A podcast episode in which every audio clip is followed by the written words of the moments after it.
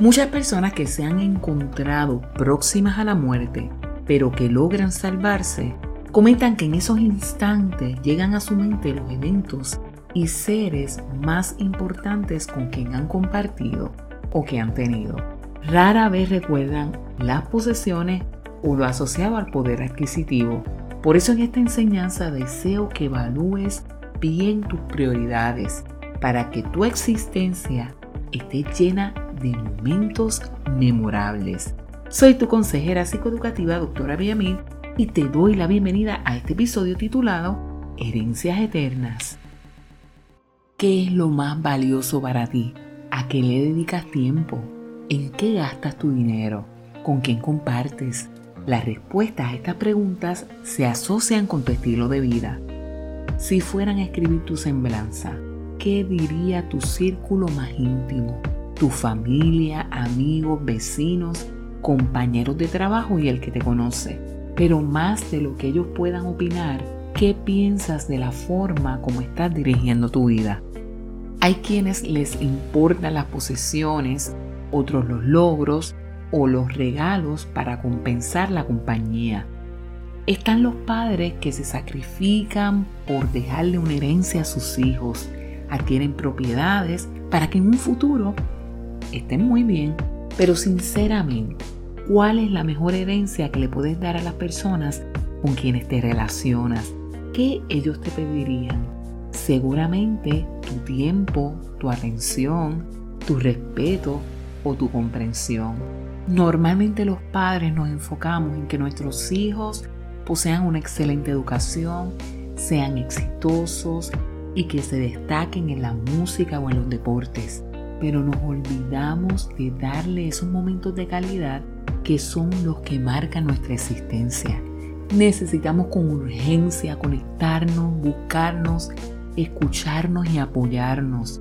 Estos vínculos fortalecen las relaciones y mejoran significativamente el estado emocional esta semana separa un espacio para hacer algo diferente y divertido con los tuyos. Salgan de la rutina, invéntense en un juego, alguna dinámica o una salida donde la puedan pasar súper. No tienen que gastar muchísimo dinero para tener un tiempo agradable. Lo que se requiere es la actitud correcta para disfrutar con los tuyos. Permite que el lugar y ambientes en donde te desenvuelves reine la paz, la armonía y la felicidad. Esto es posible si tienes la disposición para que esto suceda. Como te dije anteriormente, el fin de la vida no debe centrarse en lo material, en cuánto dinero o posesiones tengas. Todo esto es vanidad. ¿Por qué? Simplemente porque todo eso perece, acaba. ¿De qué vale que tengas muchísimo dinero en el banco y no disfrutes del fruto de tu trabajo. Esto lo dijo el sabio Salomón en Eclesiastés 2.24. No hay cosa mejor para el hombre sino que coma y beba y que su alma se alegre en su trabajo. También he visto que esto es de la mano de Dios.